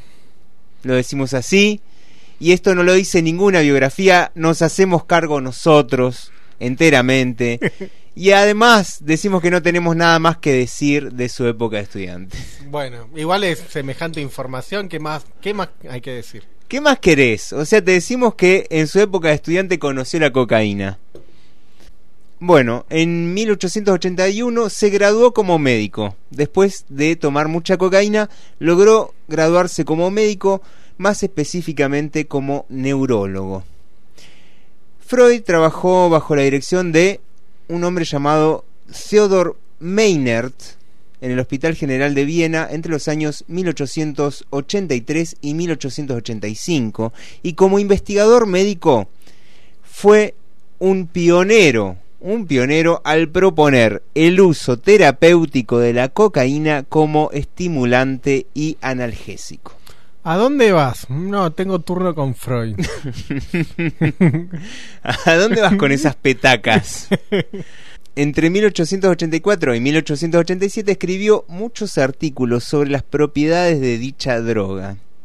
Sobre la base de, las experimentaciones que él mismo realizaba en el laboratorio de neuroanatomía del notable patólogo austríaco y especialista en histología Salomon Stricker, Qué difícil esto, ¿eh? Logró demostrar las propiedades de la cocaína como anestésico local. Me imagino que... Me duele la nariz, dijo. Claro, me imagino que le decía, a ver Salomón, mirá, eh, me, me pongo cocaína acá. A ver, dale, no, pegame, no siento nada. Bueno, en 1884 Freud publicó su trabajo Uber Coca, se llamaba, o Uber. Uber. Uber Coca sobre la coca, eh, al que sucedieron varios artículos más sobre el tema. Aplicando los resultados de Freud, pero sin citarlo, Karl Kohler utilizó con gran éxito la cocaína en cirugía e intervenciones oftalmológicas, publicando al respecto y obteniendo por ello un gran reconocimiento científico que no se lo daban a Freud, se lo daban a él. Un ingrato este Carlitos, ¿eh? Sí, este Carl que no lo citó, ¿eh? Se ha podido determinar, tras la publicación de las cartas a su entonces prometida y luego esposa, Marta Bernays, Marta Bernays, que Freud hizo un intento frustrado de curar con cocaína a su amigo Ernst von Feischl, eh, quien era adicto a la morfina. Qué complicado. Pero el tratamiento solo le agregó una nueva adicción, hasta que finalmente falleció su amigo. Y yo creo que le podría haber sacado la adicción a la cocaína con, con whisky. Se le Y así. critica a Freud no haber admitido públicamente este fracaso y también a su biógrafo y amigo Ernest Jones que no haya nunca informado de este fracaso en el que Freud prácticamente mató a su amigo dándole cocaína para tratar de sacarlo de la morfina. Bueno, en 1886 Freud se casó con Martha Bernays y abrió una clínica privada especializada en trastornos nerviosos. Comenzó su práctica para tratar neurosis como la histeria. La histeria creemos que ya no tiene ese nombre. Hoy se le podría llamar, según me ha dicho una psicóloga vecina, eh, por ejemplo, crisis de ansiedad. El término además está Sí. relacionado con es como una cosa muy femenina como que solamente las mujeres eran histéricas y viene del hísteros griego que era el útero Exactamente. Era el Exactamente. La cosa es que Segismundo comenzó a tener éxito internacional recién hacia 1910 y en 1923 a Freud se le diagnostica un cáncer de paladar, mira probablemente a consecuencia de su intensa adicción al tabaco, del que fue operado hasta 33 veces. 33 veces lo operaron del paladar. Del paladar. Esta enfermedad, aparte de provocarle un gran sufrimiento y una gran incapacidad y finalmente sordera del oído derecho, le obligó a usar una serie de incómodas prótesis de paladar que le dificultaron mucho la capacidad del habla. Justo a él, eh, que hizo del hablar un método de sanación, ¿no? Claro, con estos métodos que desarrolló más eh, anteriormente, lo del el psicoanálisis, El psicoanálisis. ¿no? ese libro que ha publicado de la interpretación de los sueños, el- la asociación de la asociación libre. Exactamente. A ver, habla, contá. Contá. El tipo escuchaba a sus pacientes y Qué loco entonces que un chabón que se dedicó a, a sanar por la palabra justamente se, le- se haya quedado mudo, ¿no? Y no podía no podía gritar él también eh, la la famosa frase este tema está dedicado a él a ver vamos a escucharlo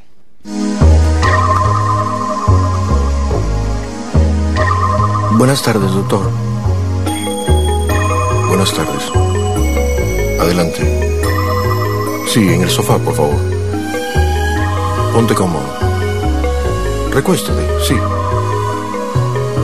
Vas a pensar que ha sido un ave que ha estado enjaulada durante toda su vida y que hoy está a punto de abrir esa puerta, la puerta de esa jaula. Vamos, con confianza.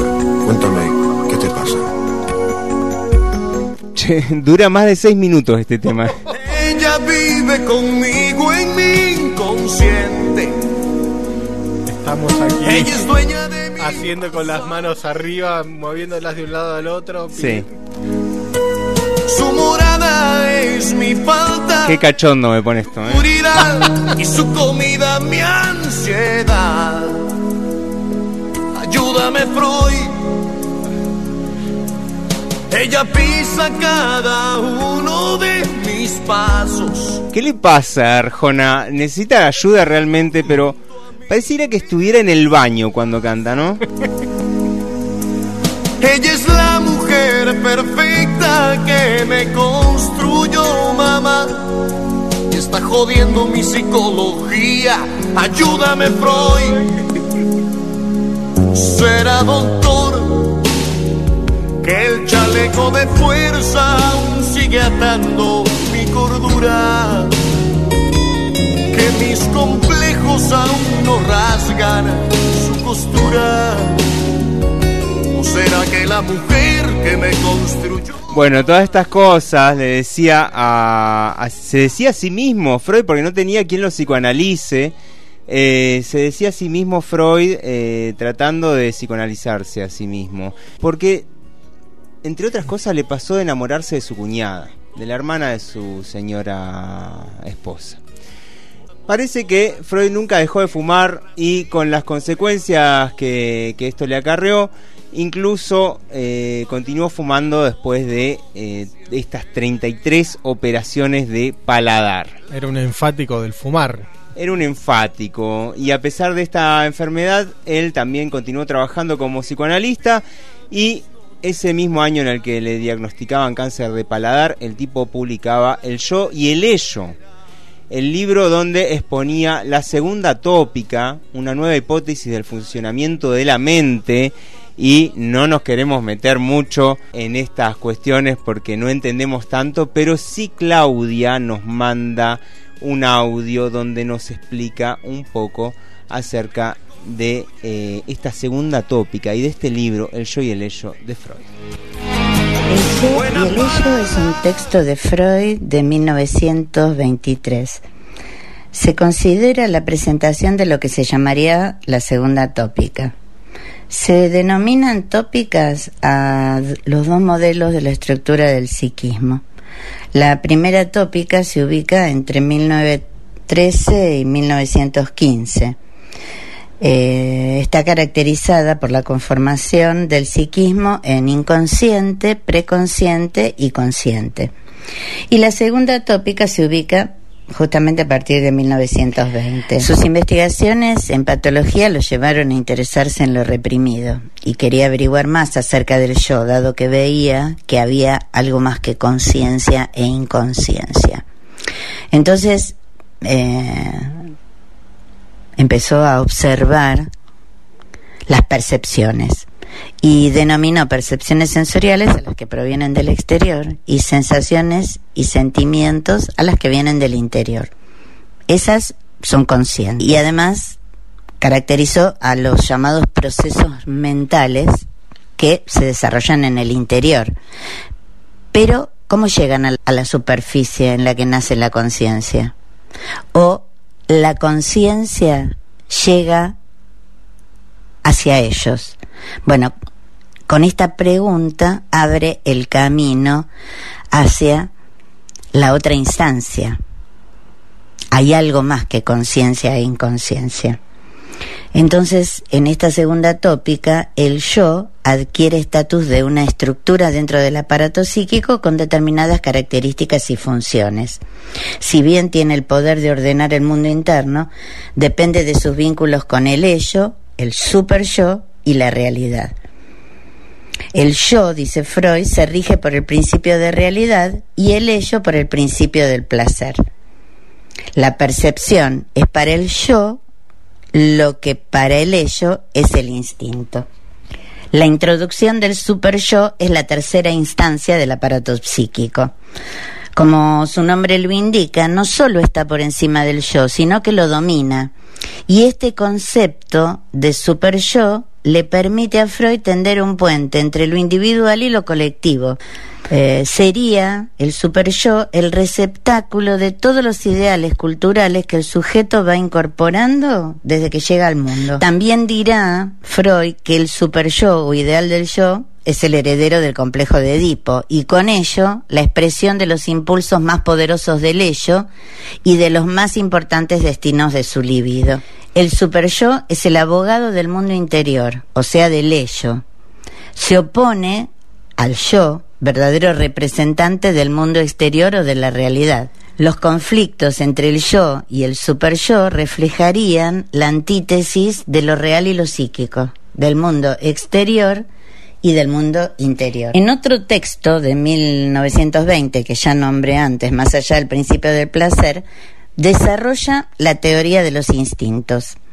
Eh, los instintos sexuales o el eros, que integra con el instinto sexual propiamente dicho, por los impulsos sublimados o coartados derivados del instinto sexual, y el instinto de conservación. Las histéricas somos lo máximo. Las histéricas somos lo máximo. Extraviadas, boyeristas, seductoras, compulsivas, finas divas arrojadas al diván de Freud y de Lacan Ay, Segismundo, cuánta vanidad. Infantiloide y malsano, el orgasmo clitoriano. Ay, Segismundo, cuánta vaginalidad. El orgasmo clitoriano se te escapa de la mano. Ay, Segismundo, de tan macho ya no encaja. No me digas que el placer es pura paja. Por lo demás correspondo a tus teorías, estoy llena de manías, sueños, fobias y obsesiones. Solo tu envidia del pene y el diván de tus eunucos administra mis pulsiones compulsivas.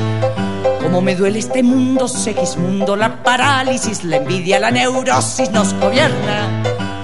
Como me duelen los pobres, como jode la miseria.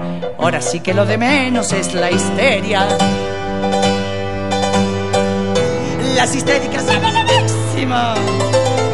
Las histéricas son lo máximo. Solidarias, fabulosas, planetarias, amorosas. Su- Superegos moderados, cunilingüos para todas a placer. Ay, Segismundo, cuánta vanidad.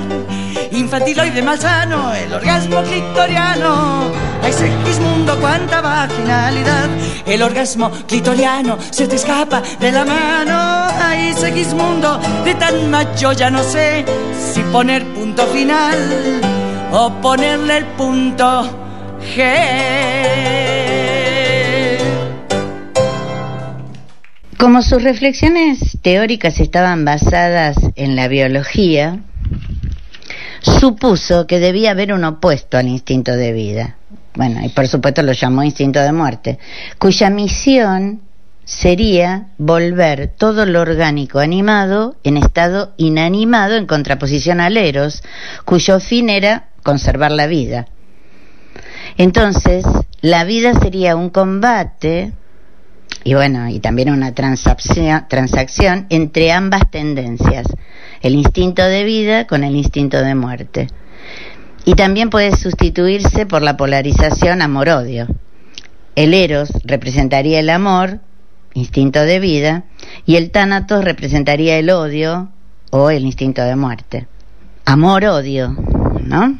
Se observa que el odio es el compañero inseparable del amor y en algunas patologías nos podríamos preguntar quién nació primero, si el amor o el odio, el odio o amor. Los vemos aparentemente juntos, o aparentemente separados, por lo general en conflicto, en lucha. Dice Freud que el yo se haya constituido en gran parte por identificaciones sustitutivas de cargas abandonadas del ello y que la primera de estas identificaciones se conducen en el yo como una instancia especial oponiéndose a él en calidad de super yo. ¿Cómo es esto? Bueno, observó que personas en tratamiento cuando se les mostraban sus avances, este, se las este, estimulaba, demostraban quedar descontentas y en algunos casos hasta empeoraba su, su condición clínica. Freud decía que predominaba en ellos la necesidad de la enfermedad y no la voluntad de curación. Bueno, en algún texto lo llamará el beneficio secundario del síntoma un factor de orden moral, eh, un sentimiento de culpabilidad, halla su satisfacción en la enfermedad y no quiere renunciar al castigo de la misma. Y esto no aparece solo en casos graves de neurosis. El sentimiento normal, consciente de culpabilidad, llamado conciencia moral, reposa entre el yo y el ideal del yo o super yo. Podríamos decir que el yo es la verdadera residencia de la angustia. Al sentirse amenazado, el yo desarrolla el reflejo de fuga. Esta reacción primitiva se sustituye por el establecimiento de cargas de protección. El yo sigue las advertencias del principio del placer. Lo que da cuenta es lo que se oculta detrás de la angustia ante el super yo. Aquel ser superior que llegó a ser el ideal del yo, amenazó un día al sujeto con la castración. El miedo a la castración es probablemente lo que luego deviene en miedo a la conciencia moral. Ese sentir vergüenza de hacer algo solamente compensarlo. El ello no tiene medios de mostrar al yo amor u odio. En él combaten el eros y el tánatos. El ello sería como una reserva de energía psíquica inconsciente que lucha todo el tiempo para satisfacer impulsos básicos de agresividad, supervivencia y reproducción. El ello opera según el principio del placer. Si no se ve restringido por la realidad, busca satisfacción inmediata. Por ejemplo, el bebé llora hasta alcanzar sus necesidades. Bueno, a medida que vamos creciendo, crece con nosotros la dimensión del super yo. Si las demandas del super yo se oponen a las del ello, el yo será el encargado de lidiar entre ambos. Y si el combate es muy desigual, seguramente necesitará intervención psicológica. ¿Qué le dice a usted su ello en este momento, Bernardo? Uh, no, no, lo, lo dejo para... Le mando un saludo a mi psicóloga. Le mando un saludo a mi psicóloga. Le mando un saludo a mi ello. A mi super yo en este caso. Bueno, Bernardo, se nos ha terminado el programa, nos hemos quedado con cosas en el tintero. Este doble es mixto que fue el programa de hoy. Tremendo, tremendo, mucho material, muchas historias, ¿no? Ahí dando vueltas. Uf, se ve que el 1923 fue un año muy, muy, muy agitado. Muy intenso para la humanidad. ¿Nos vamos? Bueno, Me va- da, me da cosa irme, no sé, me dan ganas de quedarme.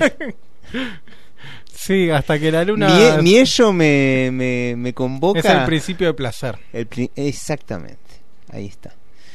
Eh, y mi super yo me dice, no, hay que terminar el programa porque son las 10 y 6 de, de la noche. El padre es la ley, me dijo una vez el psicólogo, así que... Bueno, qué sé yo, no sé qué, qué le podríamos responder. A nuestros padres Sí. respectivos. Nos retiramos de este mundo, entre comillas, por hoy y nos vemos el lunes que viene. Entonces, Será hasta el próximo lunes entonces y ya estamos cocinando 1924. con el surrealismo, ¿eh? Apa, ¿eh? Se nos viene el surrealismo en 1924. Ayúdame, Freud. hasta hasta el lunes que viene. Chao. Adiós. Ella es la mujer perfecta que me construyó mamá. Está jodiendo mi psicología. Ayúdame, Freud. Bla bla bla bla bla bla bla bla bla bla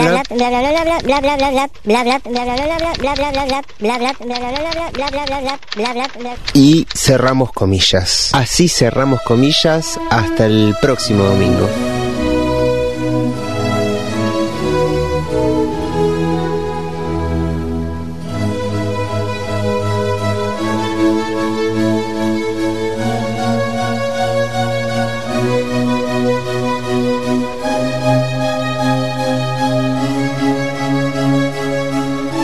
Cerramos comillas. Hasta el próximo domingo a las 5 de la tarde por Radio Fogón. Me considero la persona más cumbiera de este planeta, de chico que iba a los bailes de jueves a domingo. Y después más de grande me interesé en investigar un poco eh, la antropología de la cumbia, para usar una palabra campanuda. Ustedes saben que la cumbia nació en Alemania en la década del 33. Coincide con la primera edición de- del libro de Hitler, Mein Kampf, que en castellano quiere decir cambiemos.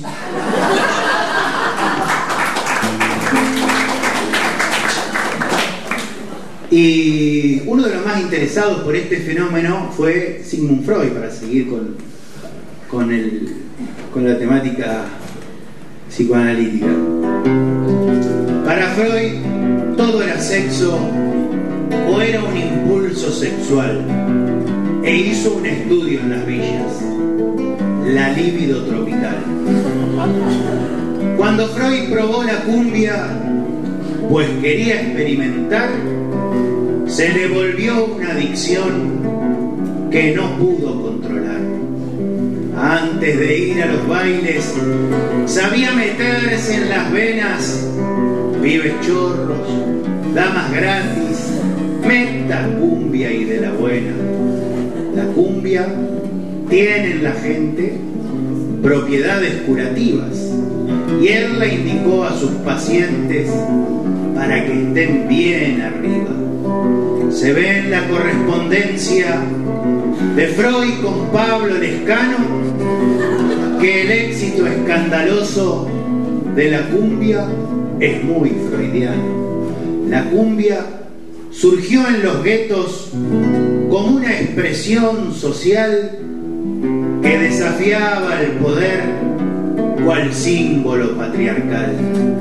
A Hitler en Alemania la cumbia le rayó el coco, pues la frase cumbia nena al Führer lo volvía loco y gritaba que en los guetos austríacos y alemanes las judías se embarazaban para cobrar muchos planes. Con los judeos bolivianos el Führer se puso duro, porque dijo que venían a quitarles el laburo. Entonces lo llamó a Macri, que dijo, es más oportuno enrejar toda la villa que encarcelarlos de a uno. Su trastorno narcisista provoca que los villeros desafíen esa ley, la prohibición de este insecto. Y Freud decía, guachín, viendo la yuta en acción, formé el término censura, resistencia y represión. Para él, la cumbia es sexual, es deseo y es pulsión. Laura se te ve la tanga, es una sublimación. Y ahí anda Freud meta cumbia con su pollera amarilla interpretando los sueños de la gente de la villa.